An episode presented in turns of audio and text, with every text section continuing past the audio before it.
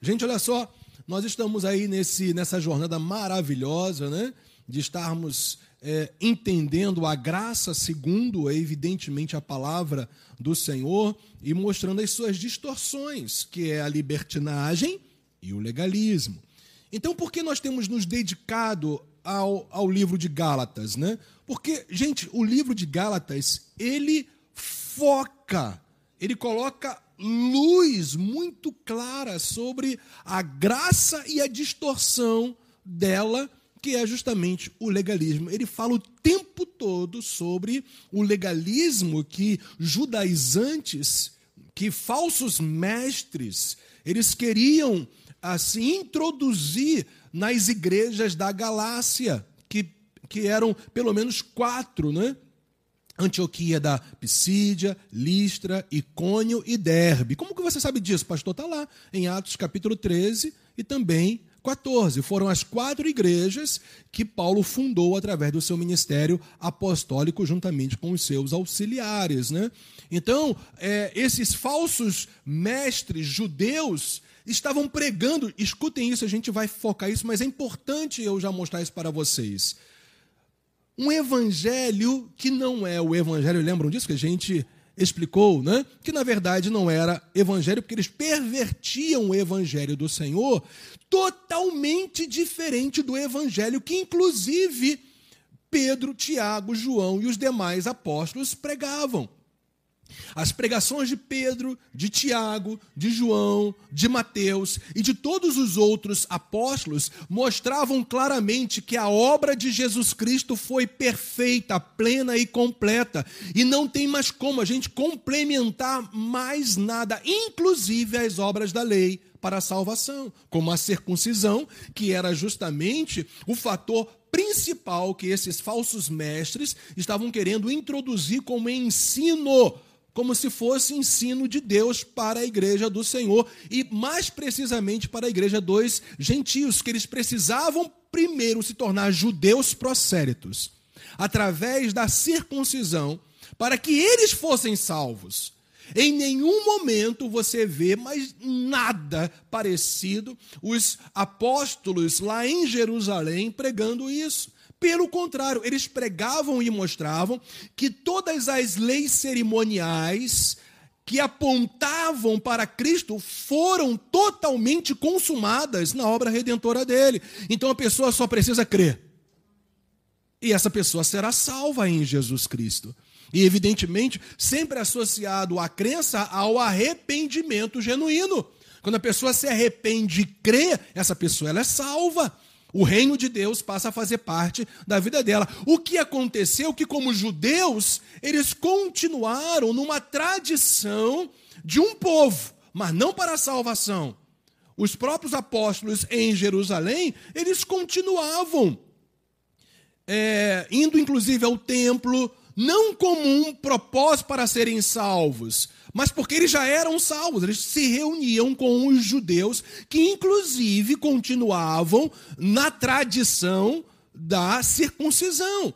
Mas agora essa essa prática da velha da velha aliança, o apóstolo Paulo chama, gente, é um judeu e nós vamos ver que judeu é esse. Paulo um fariseu, gente, um homem zeloso pela lei, de Moisés, mas ele recebeu uma clara revelação que agora a circuncisão não ela, ela, tem que ser do coração, não mais um ato físico para que alguém alcançasse uma graça e um favor de Deus para a sua vida, o que de fato nem era um fundamento no Velho Testamento. E a gente vai crescendo cada vez mais nesse entendimento. Então o fato é que esses judaizantes, esses falsos mestres, eles pregavam um tipo de evangelho ou um evangelho pervertido totalmente diferente dos demais apóstolos, inclusive os apóstolos que estavam lá estabelecidos em Jerusalém. Que o próprio apóstolo Paulo chamou dos apóstolos da circuncisão, ou seja, eram apóstolos que tinham ministérios específicos para os judeus, mas eles pregavam que Cristo era suficiente. E o apóstolo Paulo pregava o mesmo evangelho deles. Então, quando esses falsos judaizantes, ou melhor, esses falsos mestres judaizantes chegaram nas igrejas da Galácia, tentando introduzir esse ensinamento que Jesus não era suficiente, era necessário a pessoa crer em Jesus, sim, como Messias. Eles pregavam isso, mas também eles precisavam complementar a lei de Moisés para serem salvos. Aí então Paulo ele escreve esta carta para mostrar que isso é puro legalismo. E a gente já aprendeu, a gente já trouxe aqui várias definições sobre legalismo. É só você acessar o nosso canal e ver as mensagens anteriores, isso está muito bem, creio eu, explanado, mostrado, definido. Então, Galatas tem essa tem esse propósito de realmente quebrar gente, mas quebrar mesmo, com todo tipo de fundamento, de é, construção que fale Jesus mais. Não é Jesus mais, é só Jesus. Não é Jesus e mais a sua caridade. Não é Jesus e mais a sua oração. Não é Jesus e mais a sua contribuição. Jesus mais o seu jejum para você ser salvo. Oração, jejum, contribuições, tudo isso tem que ser consequência da sua salvação em Jesus Cristo. Não ser base para você ser salvo, porque a única base, o único fundamento para você ser salvo é Jesus Cristo e a obra dele. Ok? Então vamos lá para Gálatas. Eu vou ler na versão NAA, é a nova Almeida atualizada, é, para que realmente, porque eu vou me utilizar dessa versão, né, que é uma versão mais atualizada da ARA, que é Almeida, revista e atualizada. Então essa NAA ela vai atualizar, como por exemplo tirar os termos assim não mais usuais, né? E agora colocando termos mais é, do nosso dia a dia, sem evidentemente, né? Assim é, quebrar, por assim dizer, os fundamentos daquilo que já está na Almeida Revista e atualizada, mudando somente alguns termos que não, é, que não são mais usuais no nosso dia, né? Ou no nosso dia a dia. Então, gente, olha só, diz aqui em Gálatas 1:10. Vamos lá. Por acaso, Paulo falando, eu procuro agora o favor. Não, não, não, não é para colocar não, é para colocar agora. O favor das pessoas ou o favor de Deus? Ou procuro agradar pessoas? Vou ler mais uma vez. Por acaso eu procuro agora o favor das pessoas ou o favor de Deus? Ou procuro agradar pessoas?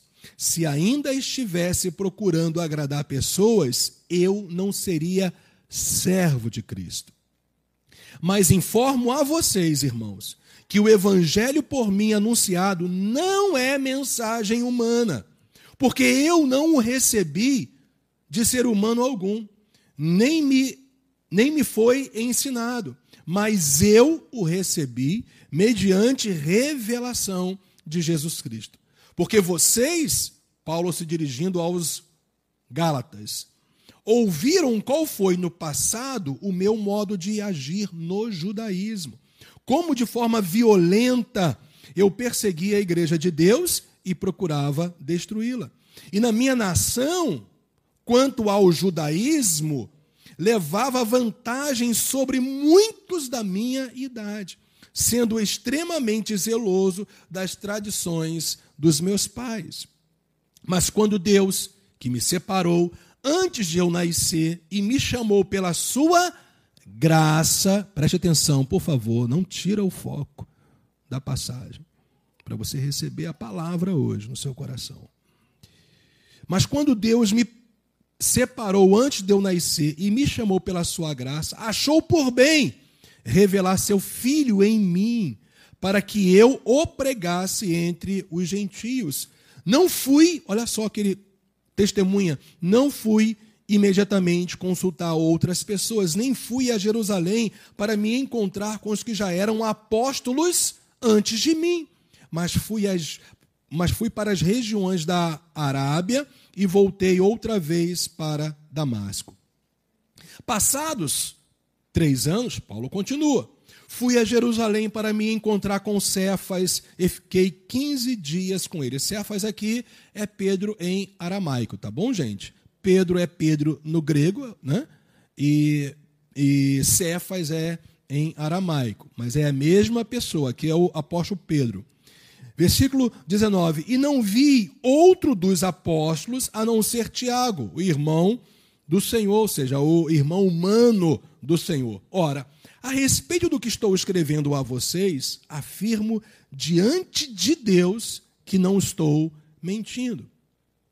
Depois, é, depois fui para as regiões da Síria e da Cilícia, e eu não era conhecido pessoalmente pelas igrejas da Judéia que estão em Cristo. Ouviam somente dizer: aquele que antes nos perseguia, agora prega a fé que no passado procurava destruir. E por causa disso, olha só, e eles glorificavam a Deus a meu respeito. Amém? Gente, como eu falei, nós estamos aí nessa jornada, né? Mostrando essas questões todas que envolvem o livro de Gálatas. E a primeira realidade que a gente trabalhou aqui foi justamente a saudação de Paulo e sua autoridade apostólica, como também o evangelho que ele pregava. Está lá nos versículos 1 a 5. Em segundo lugar, dos versículos 6 até o 9, o que, que a gente viu? Que não há outro evangelho. Só há um evangelho. Paulo faz aquele trocadilho no, no, no grego, né, que traz justamente essa, essa concepção, essa ideia. Né? Essas pessoas que pregam um outro evangelho, que na verdade não é outro. É muito interessante quando ele fala essas pessoas que pregam outro ali é héteros, não é de de, de, algo diferente, totalmente diferente, oposto do verdadeiro evangelho. Aí, aí, quando ele fala não há outro evangelho, ele usa a palavra halos no grego, né? Héteros no primeiro, outro, e halos no segundo, outro. Halos aí é, é alguma coisa da mesma natureza, da mesma espécie. Foi o mesmo termo que Jesus se utilizou para a pessoa do Espírito Santo. Eis que envio para vocês o outro consolador, ou seja, ele foi o primeiro consolador, divino, Senhor, e ele agora enviava o outro da mesma natureza, da mesma espécie que era o Espírito Santo. Então, quando Paulo fala, olha só, tem essas pessoas que estão pregando outro, ou seja, um evangelho pervertido, totalmente oposto ao verdadeiro evangelho. E na verdade não é outro, ou seja, não é da espécie real do evangelho, não é halos, entende? Então esse é o sentido. Então a gente viu na semana passada que de fato não há outro evangelho, só há um evangelho fundamentado na suficiência da pessoa de Jesus Cristo. Bem, hoje com base nesse texto que a gente leu, o apóstolo Paulo está desenvolvendo aqui, dos versículos 10 até o 24, a origem do evangelho dele. É claro que quando Paulo fala o meu evangelho, ele se utiliza dessa expressão também em Romanos e em Coríntios. Ele está falando que era o evangelho que ele o quê? Pregava, o evangelho que ele ensinava. E que, na verdade, era exatamente o mesmo evangelho que Tiago pregava. O mesmo evangelho que Pedro, Mateus, João e todos os demais apóstolos pregavam. Era o evangelho da graça de Deus. O evangelho que aonde a pessoa recebia a salvação por meio da graça, mediante a fé todos os apóstolos de Cristo Jesus, como também o próprio apóstolo Paulo, que foi apóstolo de Jesus, no sentido de ter sido levantado, chamado, separado. Ele fala isso, né? Aqui, mostrando a sua autoridade apostólica para justamente fundamentar o evangelho que ele pregava. Então, o evangelho que Paulo pregava era exatamente o mesmo evangelho que os outros apóstolos também pregavam. Mas aqui, ele fala sobre a origem do evangelho que ele pregava para justamente mostrar sua autoridade apostólica. Porque esses judaizantes, eu já falei isso aqui, estavam denegrindo, depreciando a autoridade apostólica de Paulo, mostrando que ele não tinha a mesma autoridade dos apóstolos de Jesus Cristo em Jerusalém. Que ele, na verdade, era um suposto apóstolo, que ele estava ensinando coisas diferentes desses apóstolos de Jesus Cristo. Isso era uma mentira, era uma inverdade. Então, Paulo, agora, para provar, evidenciar a origem do evangelho que ele pregava, ele mostra vários fatos, evidências, justamente que vão revelar que o evangelho que ele pregava era exatamente o mesmo evangelho que os demais apóstolos pregavam e ele tinha a mesma autoridade deles porque ele foi levantado pelo Senhor Jesus Cristo. Então vamos lá, gente.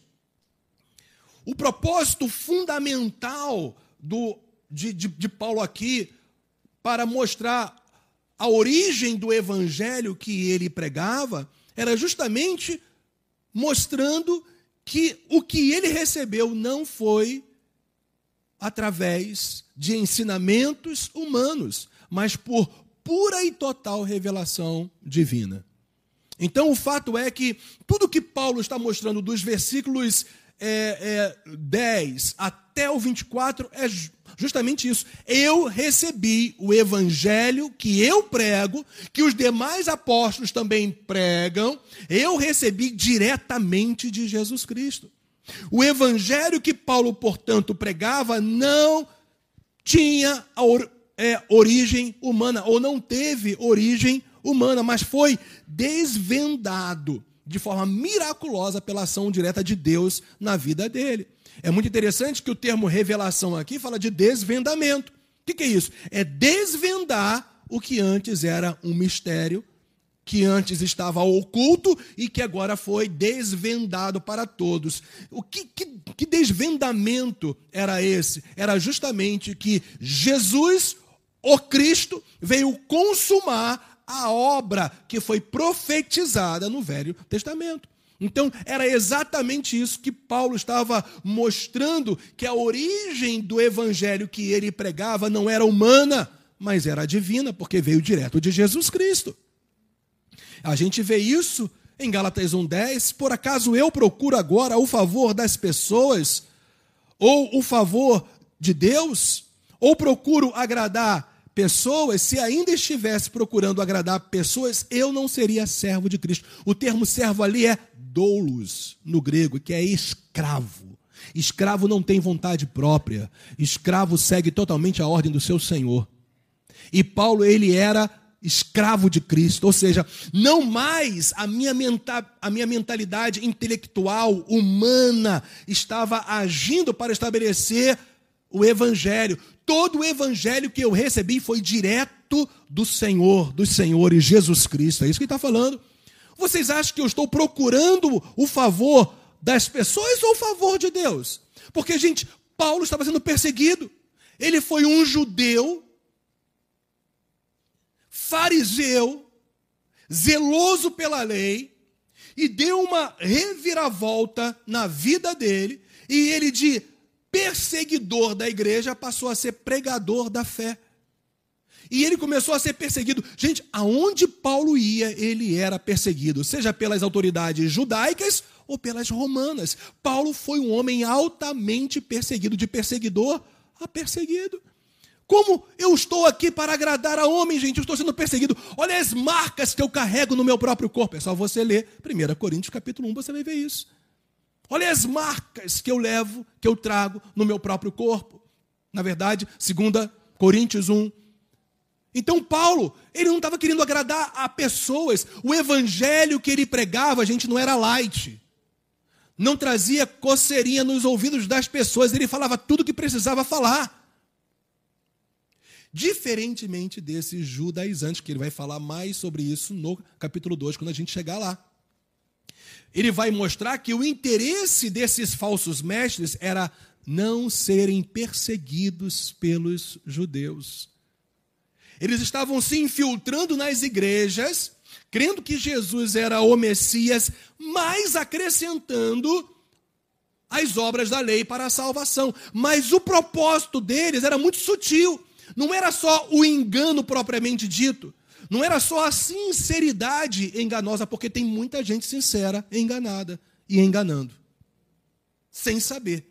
E era o caso, a gente entende, desses judaizantes. Eram pessoas sinceras, elas criam em Cristo, mas elas queriam acrescentar as obras da lei para a salvação. E Paulo, então, na verdade, ele detectou, e isso foi evidenciado pelas próprias atitudes desses judaizantes, que o propósito deles também, gente, era não ser perseguido pelos judeus da circuncisão. E Paulo, eu estou aqui para agradar pessoas. Olha o evangelho que eu prego. Se fosse para agradar pessoas, vocês acham que eu estaria pregando esse evangelho e tendo uma perseguição tão ferrenha contra a minha vida, porque eu agora não sou escravo de ideologias, eu não sou escravo de filosofias, eu não sou escravo de tradições humanas, eu sou escravo de Jesus Cristo que me salvou, que me, que, que, que me escolheu antes de eu nascer e que me chamou para pregar o evangelho de Jesus Cristo. Paulo Paulo está falando da autoridade que ele tinha para pregar o evangelho que teve origem divina e não humana. Por isso que a autoridade de Paulo, ela era espiritual,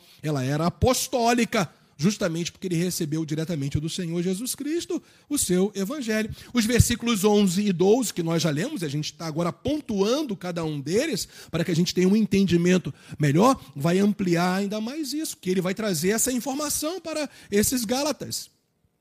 Mas informo a vocês, irmãos, que o evangelho por mim anunciado não é mensagem humana. Porque eu não recebi de ser humano algum, nem me foi ensinado, mas eu recebi mediante revelação de Jesus Cristo.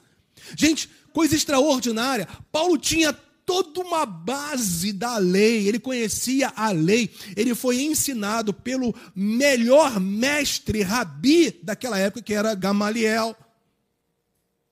Era tipo um doutorado, um pós-doutorado da lei. Mas ele também era um homem, como nós vamos ver, totalmente é, é, é, fechado né, nas tradições humanas. Gente, quando a gente vai estudar as tradições judaicas, ou seja, que eram as interpretações dos rabis da lei, o que aconteceu? As tradições rabínicas, no tempo de Cristo, inclusive, já tinham mais autoridade do que a própria lei que Deus deu por Moisés. E eles, gente, colocavam coisas é, tão é, específicas, tão detalhadas, que eles mesmos não tinham condições de viver de praticar, ainda colocava jugo sobre o povo para o povo praticar. E Jesus então entra de, de sola e fala: vocês são hipócritas, vocês colocam jugo sobre o povo que vocês nem podem carregar. Por quê? Porque eles estavam mais presos às tradições dos homens do que na própria lei, porque a lei de Deus é clara, ela é boa, ela é perfeita. Nós que somos os imperfeitos, os limitados. O problema não era a lei, o problema era o homem, gente. Aí Jesus, o que, que Jesus fez? Ele mata esse homem. Sabia que você morreu? Pastor, não, eu estou aqui piscando o olho ainda, meu coração está batendo, graças a Deus. Não, mas espiritualmente, um dia você morreu. Olha o Alec, olha que está colocando até a mão no coração. Será que eu estou vivo mesmo? Que, né? Mas o fato é que espiritualmente, um dia você foi crucificado com Cristo, o seu velho homem. O seu velho homem morreu. Aleluia. E renasceu em você uma nova criatura, um novo ser espiritual. Por isso que Paulo, eu, ele diz, né? Eu morri para a lei. Nós vamos ver isso daqui a, daqui a uns dias. Eu morri para a lei. Em que sentido? Não é mais o meu esforço humano, não são mais as tradições humanas que me fazem viver os princípios de Deus, mas o fato de eu ser nova criatura e habitado pelo Espírito de Deus, porque agora não sou mais eu quem vivo, é Cristo que vive em mim. Percebe isso? Mas esses judaizantes estavam mostrando para Paulo, ou melhor, para os Gálatas, e Paulo estava denunciando isso, que eles precisavam ainda de esforços e obras humanas para serem salvos. Então, Paulo está mostrando a origem do seu evangelho, evidentemente para mostrar para eles a autoridade apostólica dele. Eu não recebi, irmãos. Você vê que coisa linda, né, gente? Paulo está realmente confrontando aquela igreja, mas continuando a chamar as pessoas de meus Irmão, sabe o que isso prova para a gente? A gente não precisa gritar, gente, com as pessoas, discutir com as pessoas que não estão na mesma fé ou não estão entendendo a fé que nós professamos. A gente não precisa denunciar os erros das pessoas esbravejando, pegando cabo de vassoura. tem uma história muito interessante, né? Uma certa vez, um, um evangelista, assim ele se autodenominava, ele, no afã de converter as pessoas, ele entrou em bocas de fumo, é um camarada que entrava aí e tal, e ele ia com 38.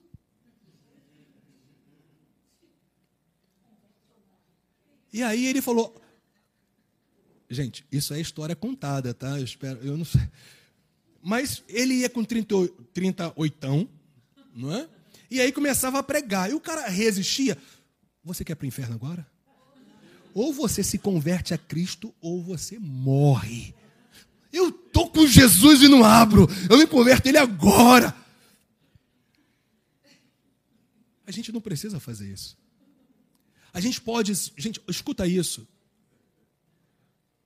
Uma mulher de Deus, ela não precisa gritar com seu marido que ainda não professa sua fé em Jesus Cristo, brigar, discutir com ele. Ela precisa agir em autoridade, com firmeza e em amor e equilíbrio. E você vai dobrar o coração desse homem pelo Espírito de Deus que está em você. Mas também tem umas mulheres que só a graça do papai, né? Duras de coração, que o marido está sofrendo ali e aquela coisa. Não é, gente nem por força, nem por violência, é pelo Espírito do Senhor, não tem como. Então Paulo está denunciando, está entrando mesmo de sola, está confrontando aquela igreja, mas chama aquelas pessoas de quê? Irmãos, está falando que de amor, gente. Quando nós corrigimos alguém, não é para trazer destruição, é para trazer justamente correção, restauração para a sua vida. Então Paulo está falando, olha só, o evangelho que eu anuncio tem autoridade divina. Porque não, não, não é uma mensagem humana, porque eu não recebi de ser humano algum. Ninguém me ensinou, humanamente dizendo, esse evangelho que eu prego para vocês, mas eu recebi mediante o que, gente? Revelação direta de Jesus Cristo. Paulo não fala isso para se engrandecer. Paulo testemunha que foi justamente o modo operante de Deus na vida dele. Foi Deus que quis assim, gente. Então a mensagem de Paulo não era humana, era celestial. Não era do homem, era de Deus. Não era uma revelação que ele tirou de algum rabi, que algum rabi ensinou para ele. Mas o próprio Cristo apareceu para ele e revelou esse evangelho para ele, de tal maneira que todos os ensinamentos que Paulo tinha da lei, ele então entendeu apontava tudo para o Cristo vivo que se revelou a mim, o Cristo ressurreto. E todas essas tradições humanas eu simplesmente as rejeito, porque não tem nada a ver com a lei de Deus que apontava para Cristo. Então a mensagem de Paulo era uma mensagem celestial, era uma mensagem de Deus. Por isso que nós colocamos a nossa fé nos escritos dele, porque veio por inspiração divina. Então, gente, três fatos que comprovam o recebimento divino do evangelho que Paulo pregava, que ocorreram antes, durante e após a sua conversão. E ele fala tudo isso nos textos que a gente já leu antes, mas eu quero pontuá-los mais uma vez para vocês, para que isso fique muito evidenciado. Paulo vai mostrar agora três evidências que comprovaram que a mensagem que ele recebeu não foi de homem, não foi ensinada por homem, mas foi direta do Senhor. Ele vai provar por quê. A primeira evidência está associado ao fato de quem ele era antes da sua conversão. É a primeira evidência que ele vai mostrar para nós. Então vamos lá? Quem está comigo, diga amém. Quem está dormindo, diga glória a Deus. Opa, opa, eu ouvi. Eu ouvi alguém dando glória a Deus. Eu espero que você não esteja dormindo no Senhor, porque senão você não está mais aqui. Então, primeira evidência, gente. Vamos lá, Gálatas 1,13. Olha só o que Paulo vai falar. Quem era Paulo antes da sua conversão? Porque vocês ouviram qual foi, no passado, o meu modo, o meu estilo de agir no judaísmo, como de forma violenta, olha só quem era Paulo. Eu persegui a igreja de Deus, ele reconhece que a igreja do Senhor era a igreja dele. E procurava o que, gente? Destruí-la. Esse era Paulo. Versículo 14. E na minha nação, primeiro ele vai falar o quanto ele estava devastando, ou tentando devastar a igreja. E agora ele vai falar quem era ele como judeu, fariseu. E na minha nação, quanto ao judaísmo, como ideologia religiosa, levava vantagem sobre muitos da minha idade, sendo extremamente zeloso, olha, das tradições. As tradições aqui, gente, não tem nada a ver, lembra? Com a lei propriamente dito, com a Torá, com os salmos, com os profetas, não tem nada a ver. Aqui são as tradições rabínicas, que ele chama agora de meus pais, no sentido de pessoas, evidentemente, que vieram antes dele, que eram da mesma descendência dele. Então ele fala: Eu também era extremamente zeloso, extremamente zeloso pelas tradições ou das tradições dos meus pais. Gente, vamos lá, vamos, vamos é, é, pensar a Bíblia, porque o meu maior propósito é que você pense Bíblia. Não estou aqui só para gerar ou para trazer ensinamentos e você não pensar. Eu quero que você pense junto comigo nessa manhã. Um homem nessa condição mental, emocional, de maneira alguma mudaria de opinião, gente. Nem se deixaria influenciar por outras pessoas para seguir a fé cristã, a fé em Jesus, num carpinteiro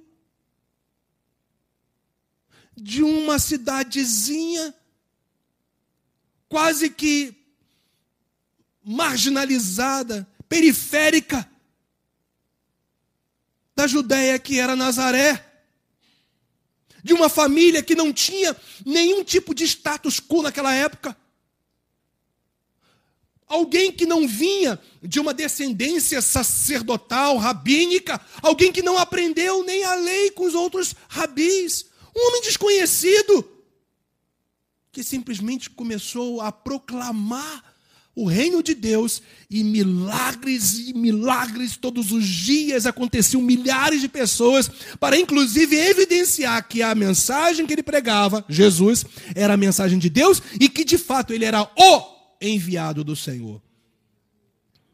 Se você for para João capítulo 20, versículo 31, você vai ver isso.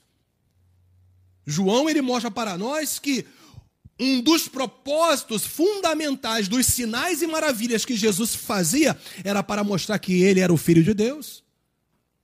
Então o fato é que esse carpinteiro desconhecido começa a proclamar, ia ter uma fama extraordinária, é, é, é, é um profeta, é, um homem que fazia milagres, que é, libertava cativos de Satanás, operava todo tipo de milagres. Esse homem morre amaldiçoado numa cruz, que nada, Messias, nada. Essa era a concepção e o pensamento de todo judeu que não se converteu a Cristo. Até os seus discípulos abandonaram Jesus. Porque eles não conseguiam crer que o Messias pudesse se tornar maldito no nosso lugar, porque eles não conseguiam ver tudo que a lei, os profetas já tinham revelado que o Messias precisava sofrer no nosso lugar o servo sofredor. É só você ler, dentre tantos outros textos, Isaías 52 e Isaías 53. É o servo sofredor. E um judeu fariseu extremamente zeloso pela lei de Moisés, e mais precisamente das tradições que se tornaram muito mais autoritativas do que a própria lei de Moisés, ele ia seguir Jesus nunca, gente. Ele ia proclamar o evangelho de Jesus nunca. Eu segui uma seita judaica de pescadores, gente aí que eram quase que marginalizados pela sociedade dos judeus. Eu vou seguir isso nada, eu vou perseguir, eu vou matar essa gente. Eles não vão desviar a fé dos verdadeiros descendentes de Abraão. Eu vou perseguir essa igreja, eu vou atrás dela, eu vou pedir carta às autoridades e eu vou mandar matar, prender, destruir. Eu vou devastar a fé dessa gente. Mas quanto mais perseguia a igreja, mais a igreja crescia. Eu logo lembro lá de Êxodo capítulo 2. Quanto mais Faraó pressionava o povo judeu, hebreu, mais o povo judeu, hebreu se multiplicava. Eu quero te dizer, gente, que perseguição não vai te destruir, vai te alavancar para você viver tempos ainda melhores e maiores na parte de Deus. A igreja vai crescer. Não fica com medo desse negócio de perseguição, disso, daquilo, outro. Não fiquem com medo. Não temam, porque a igreja do Senhor Jesus Cristo vai ser vitoriosa, triunfante até o fim. Porque as portas do inferno não vão prevalecer contra a igreja do Senhor Jesus Cristo. E se você é igreja, você vai passar por todas essas situações, pressões e seja lá mais o que for, melhor do que você estava antes, porque você vai ver o agir provedor, abençoador, transformador de Deus na sua vida. E Paulo achando que ele, com a força que ele tinha, a autoridade que ele tinha, a convicção que ele tinha, ele iria devastar a igreja do Senhor. Gente, um homem assim, vamos pensar, como que um homem desse iria se converter à fé cristã através de meros acontecimentos humanos? Gente, esse homem teve uma experiência extraordinária. Jesus, o ressurreto, aleluias. Ele só via o Cristo, ou que se dizia Cristo, ou que se, ou, ou que se autoproclamava Cristo, numa cruz, amaldiçoado, porque todo que sobe no madeiro é maldito. E para ele, a visão era de um Cristo derrotado, ou de um suposto Cristo derrotado, morto, agora sepultado. Ele não cria que Jesus havia ressuscitado. Isso é história desses discípulos aí que provavelmente até roubaram o corpo dele. Até hoje estão procurando o corpo de Jesus e não encontram. Porque o sepulcro continua vazio, porque Jesus ressuscitou dentre os mortos. Que nada. Mas aí, o que, que Jesus faz? Ele vai e se apresenta. E sabe como Jesus se apresenta a Paulo? Paulo estava andando lá na região da Arábia, que também compreendia Damasco, e ele estava andando no caminho de Damasco, no sol de meio-dia. Só que quando Jesus se apresenta para ele, o sol se torna uma velhinha. Velhinha, tá, gente? Velhinha. Velhinha. Aquela caixinha aqui que tem, né? vocês sabem, né? Que acende, velhinha.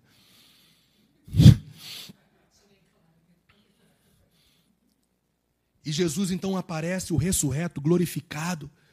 E quando Paulo o vê, ele fica cego, ele cai do cavalo, fica cego.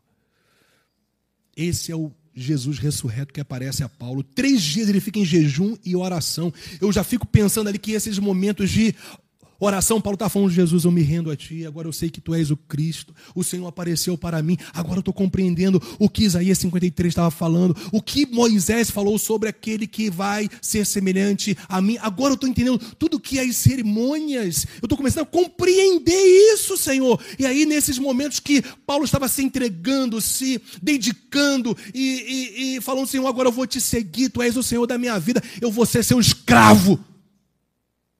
E aí ele tem uma visão, é só você ler Atos 9 que você vai ver, de um homem chamado Ananias que vinha até ele e impunha as mãos sobre ele para ele ser curado. E aí, quem aparece? Ananias, irmão Paulo, Jesus a quem se revelou a você e que você ouviu, glória a Deus.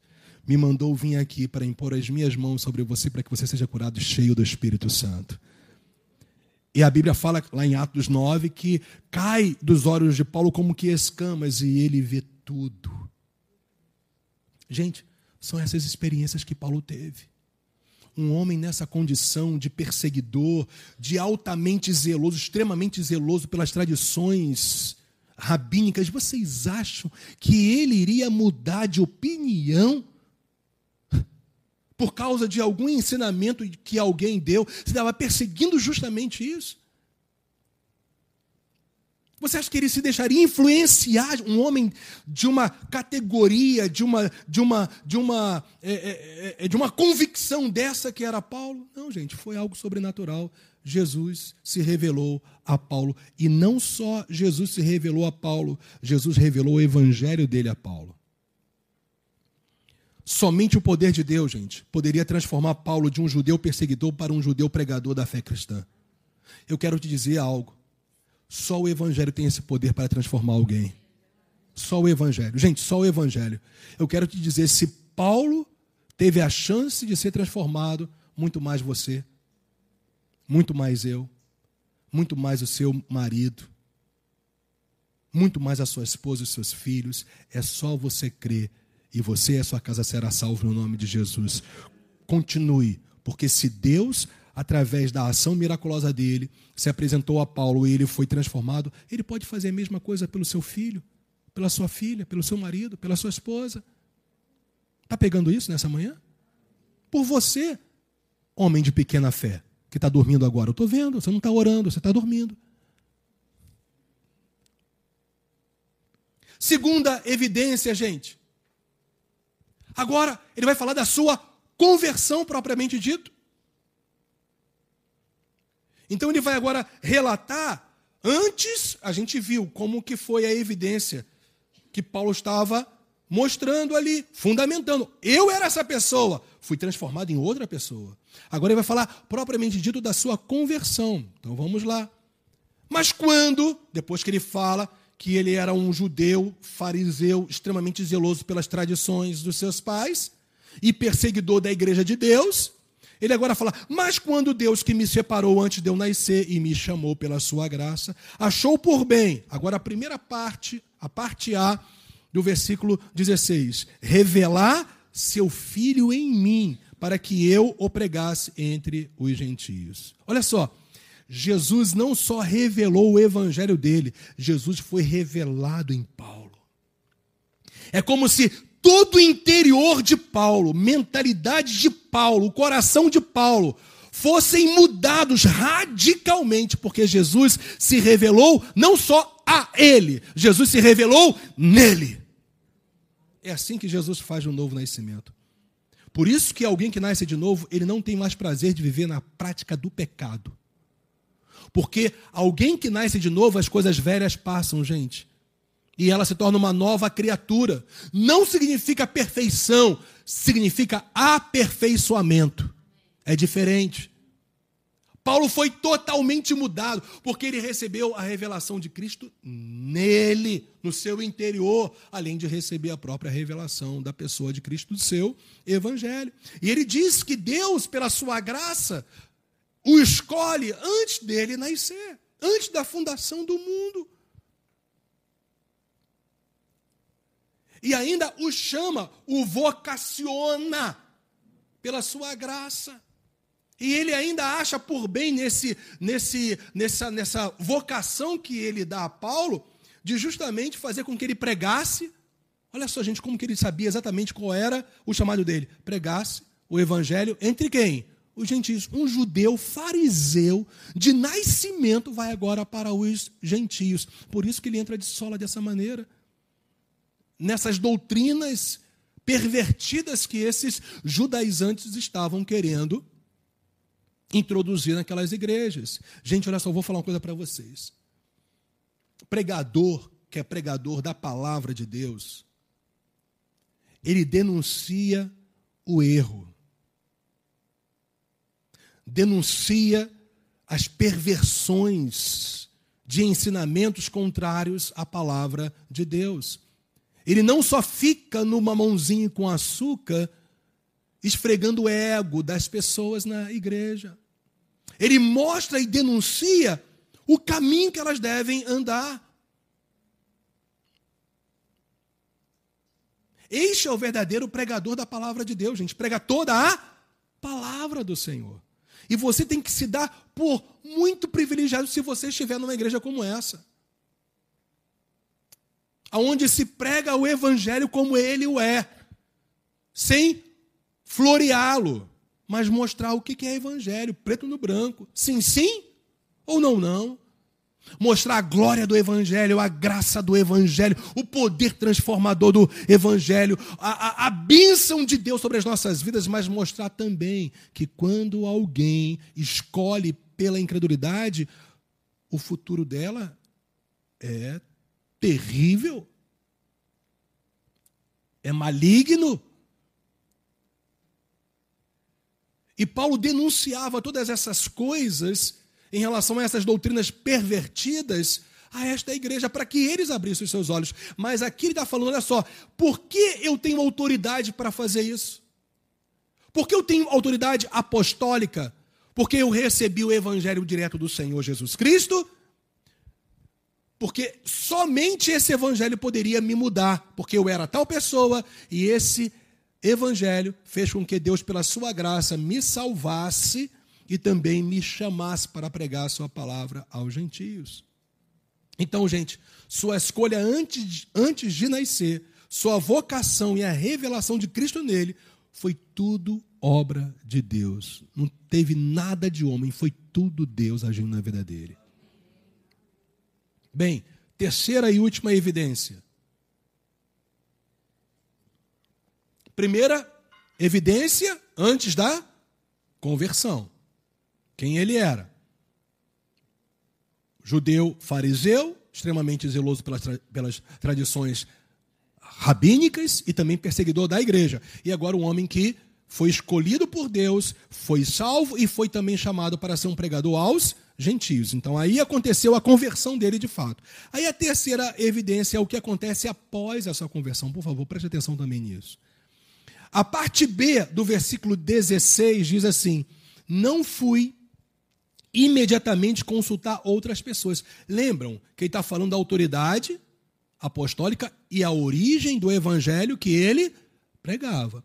Então, assim que ele recebe a revelação do evangelho do Senhor Jesus, ele fala que, ó, não fui imediatamente consultar outras pessoas, porque o evangelho que Paulo recebeu não era de origem humana, mas divina. Está pegando isso? Nem fui a Jerusalém para me encontrar com os que já eram apóstolos antes de mim. Ou seja, Paulo recebeu um chamado tão específico, singular, extraordinário, direto do Senhor Jesus e levantado pelo Senhor Jesus para inclusive ser pregador aos gentios, ele recebeu uma tal clareza desse evangelho que ele não precisou nem aos apóstolos que estavam situados em Jerusalém. Ele está mostrando, eu recebi esse evangelho direto do Senhor Jesus Cristo. Eu não fui ensinado por ninguém por esse evangelho. Isso aqui não é orgulho nem altivez, isso aqui é evidência, gente, da autoridade apostólica dele. Aí ele fala, mas fui para as regiões da Arábia. Quando você começa a comparar Gálatas com é, os relatos de Atos, você justamente começa a compor toda uma cronologia e você vai ver que Paulo passa pelo menos três anos na Arábia, que ia desde Damasco à península do Sinai, naquela região naquela época antiga. Ele fica três anos anônimo. E a gente entende que ele ficou três anos recebendo claras revelações de Jesus Cristo. Jesus pegava a lei, os salmos, os profetas e mostrava, Paulo, tudo se cumpriu em mim. Olha aqui o evangelho. Por isso a clareza de Paulo quando ele volta outra vez para Damasco. Aí você vai ver isso lá em Atos 9, 20 em diante. Que ele, gente, pregava com tanta clareza o evangelho de Cristo que ninguém podia refutar o que ele pregava. Tipo Estevão, sabe como que é? Porque ele recebeu revelação, ele não foi a homens, ninguém ensinou o evangelho para ele. Jesus revelou totalmente o evangelho. Gente, o evangelho que nós seguimos, o evangelho que Pedro pregava, que João pregava, que Mateus pregava, que Marcos, que recebeu de Pedro, que Lucas, que recebeu de Paulo, pregavam, relatavam, é o evangelho que nós estamos firmados hoje, porque veio de Deus, revelação de Deus, gente.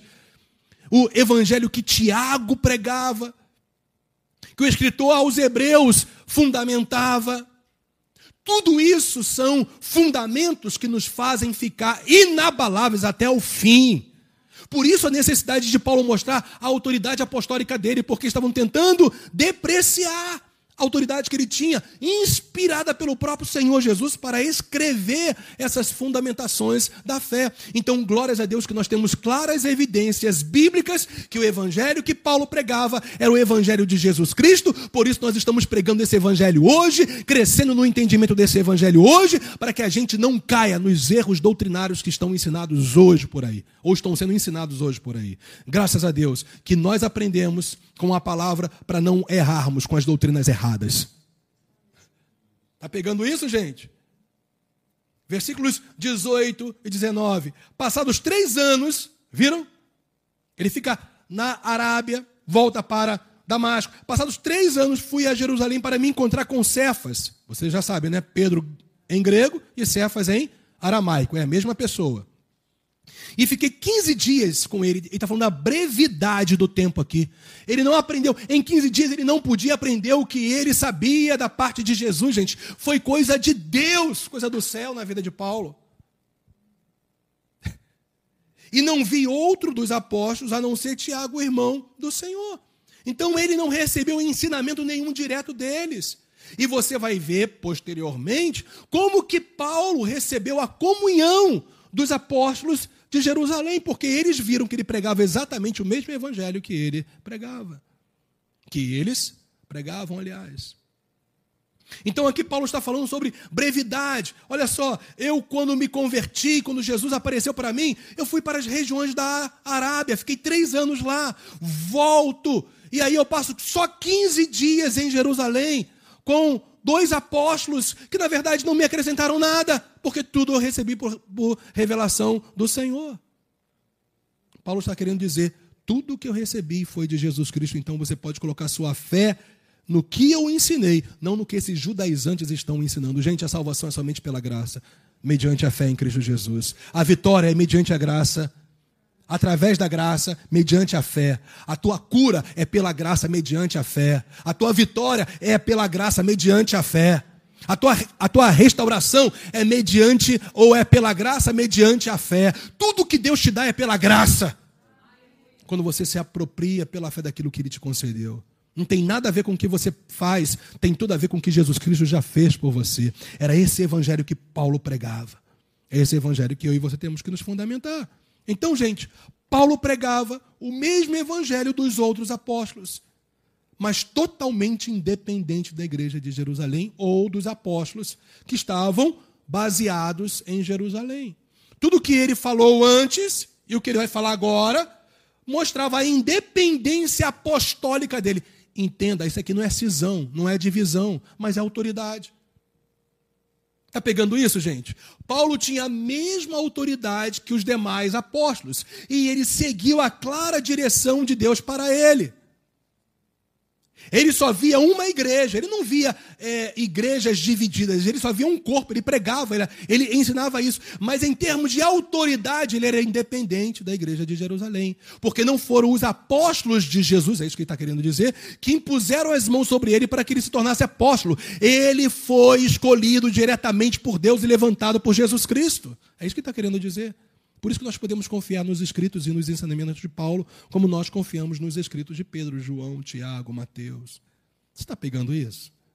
Gente, parece que isso aqui não tem muito a ver conosco hoje, mas eu quero te dizer, tem tudo a ver. Porque o que mais tem por aí hoje, em nossos dias, e está se multiplicando, são ensinamentos distorcidos do verdadeiro evangelho da graça de Deus. Hoje, por exemplo, dizem: vocês têm que me aceitar. Porque Deus é amor, Deus me aceita.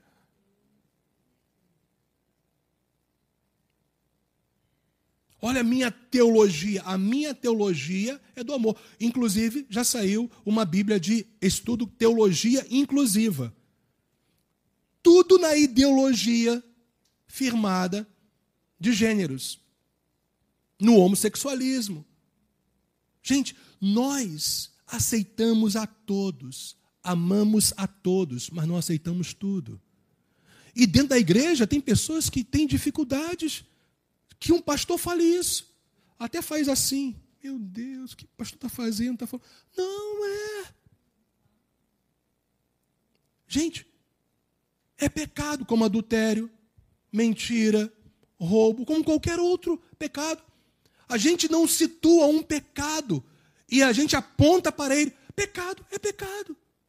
Se eu adulterar, eu estou em pecado, gente. Se eu mentir, eu estou em pecado. Se eu adotar a decisão de ser um homossexual, eu estou em pecado contra Deus e contra a palavra dele. E essa Bíblia de estudo, teologia inclusiva, ela vai mostrando de maneira totalmente distorcida da verdade de que Deus é amor. O que importa é amar uns aos outros, gente. Nós amamos tanto as pessoas que dizemos: olha, esse caminho vai te levar para a perdição. Tem esse caminho da salvação, entra por ele. Está pegando isso, gente? Nós não temos dificuldade, gente, de ser amigo de quem quer que seja. Mas o detalhe é que ninguém até então levantou a ideologia adúltera. Mas estão levantando a ideologia do homossexualismo e da pedofilia como algo normal. Mas não é, é pecado. Porque está escrito na palavra de Deus que é pecado, de maneira clara e definitiva, sem interpretação dúbia ou isolada. Em toda a palavra isso é claramente estabelecido. Então o que, nós fazemos? Nós não pregamos contra pessoas, gente, de maneira nenhuma. Nós não batemos em pessoas. Nós respeitamos as pessoas, inclusive as decisões delas, em amor. Eu já tratei com nesses mais de 30 anos de ministério, eu já tratei, vocês podem estar de tudo quanto é tipo de pessoas. Com vícios específicos, com tendências específicas. E eu já ouvi pessoas falando para mim: eu não consigo, pastor, eu sei que eu vou para o inferno, mas eu tenho que viver porque eu não consigo sair disso. Pelo menos eram conscientes, pelo menos. Não sei se eu posso usar esse termo. Mas o fato é, gente, que pecado continua pecado. Só que a ideologia de gêneros se tornou uma filosofia, portanto, ideológica, inclusive nas escolas. E nós estamos aqui como pais para dizer aos nossos filhos: filhos, a verdade é essa. Ainda é pecado relacionamento entre pessoas do mesmo sexo. É pecado, gente. Não, o que importa é ser feliz. Ser feliz da maneira que você entende que é felicidade. A maneira que nós entendemos a felicidade é não é fazer tudo o que dá na nossa cabeça, é sermos escravos de Cristo. É fazermos a vontade de Jesus. Porque a verdade dele nos liberta, gente, e nos leva para um patamar de glória, de abundância, de poder e de vida eterna. É este caminho que eu quero em você. É isso que Paulo está pregando aqui, gente. Exatamente isso. Se vocês irem para um caminho diferente daquilo que a palavra de Deus, que a revelação bíblica, que a revelação do Espírito de Deus mostra, vocês estão indo para o caminho da perdição. Eu e você temos que ser boca de Deus nesse tempo.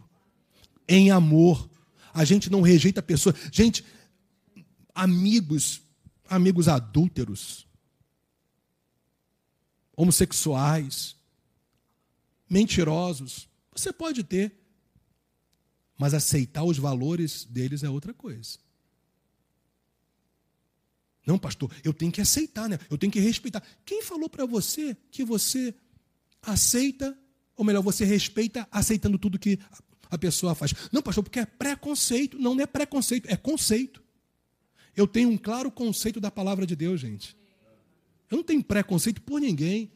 Qualquer pessoa, se entrar, qualquer pessoa arrebentada, ladrão, homicida, e seja o que for, nós vamos abraçar. Você quer Jesus, Jesus vai transformar a sua vida. A gente não vai negar a pessoa, nós vamos amar a pessoa mas mostrar para elas que elas precisam ser transformadas.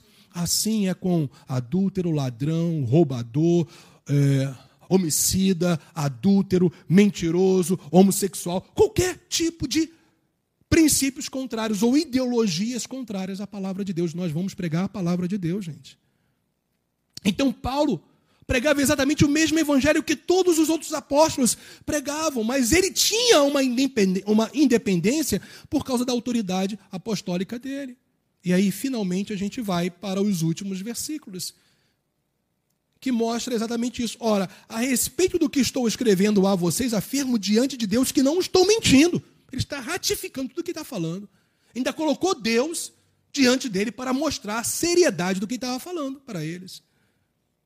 Depois, depois fui para as regiões da Síria e da Cilícia, falando da independência. Entenda, ele foi apóstolo dos ou para os gentios. Então ele está falando da independência ministerial dele. Deus me enviou para a Síria, para a Cilícia, é isso que ele está querendo dizer. Ele não dependia da autoridade apostólica de Jerusalém, ou dos apóstolos que estavam baseados em Jerusalém, porque Deus lhe deu autoridade pessoal para ele.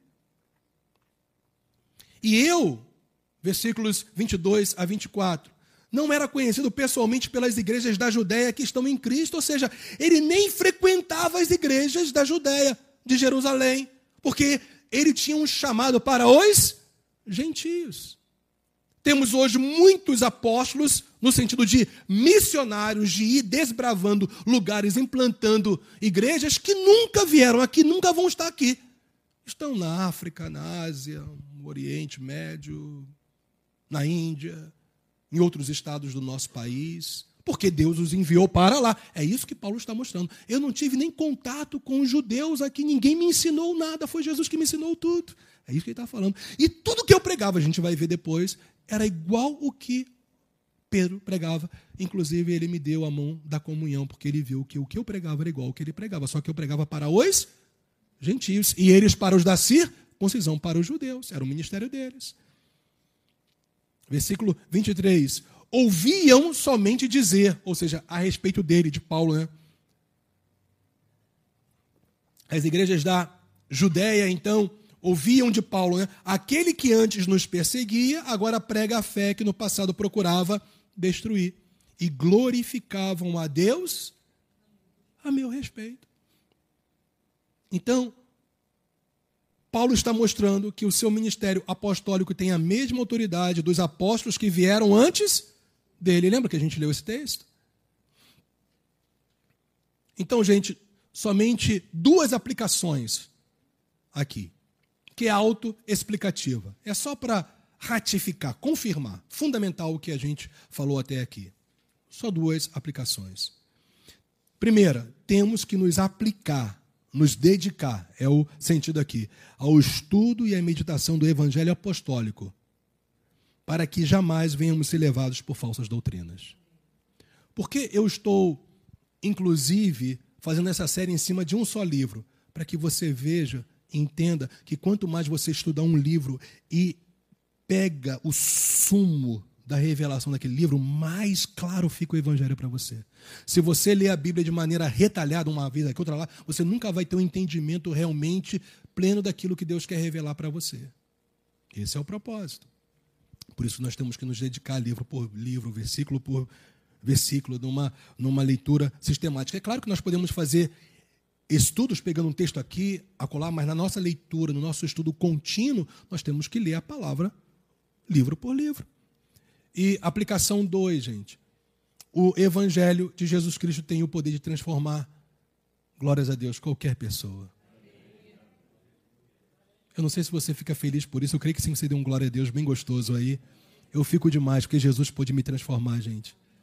Eu não sei o que eu seria se Jesus não tivesse me transformado eu ia ser um capeta ambulante se Jesus não tivesse me transformado. Eu ia ser um capeta, gente. Você não sabe como eu era levado. Mas Jesus me transformou. Jesus transformou você. Ele pode transformar as pessoas que estão ao seu redor. Escutem, não sejam incrédulos, mas sejam crentes. Jesus tem poder para transformar qualquer pessoa. Amém? Vamos ficar de pé.